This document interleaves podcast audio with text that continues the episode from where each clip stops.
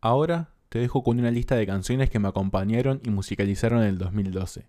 A esta altura estaba en tercero de liceo y tuve mi primera novia, Angie. También tuve muchísima influencia musical de uno de mis mejores amigos, Luis, y empecé a escuchar bastante más rap.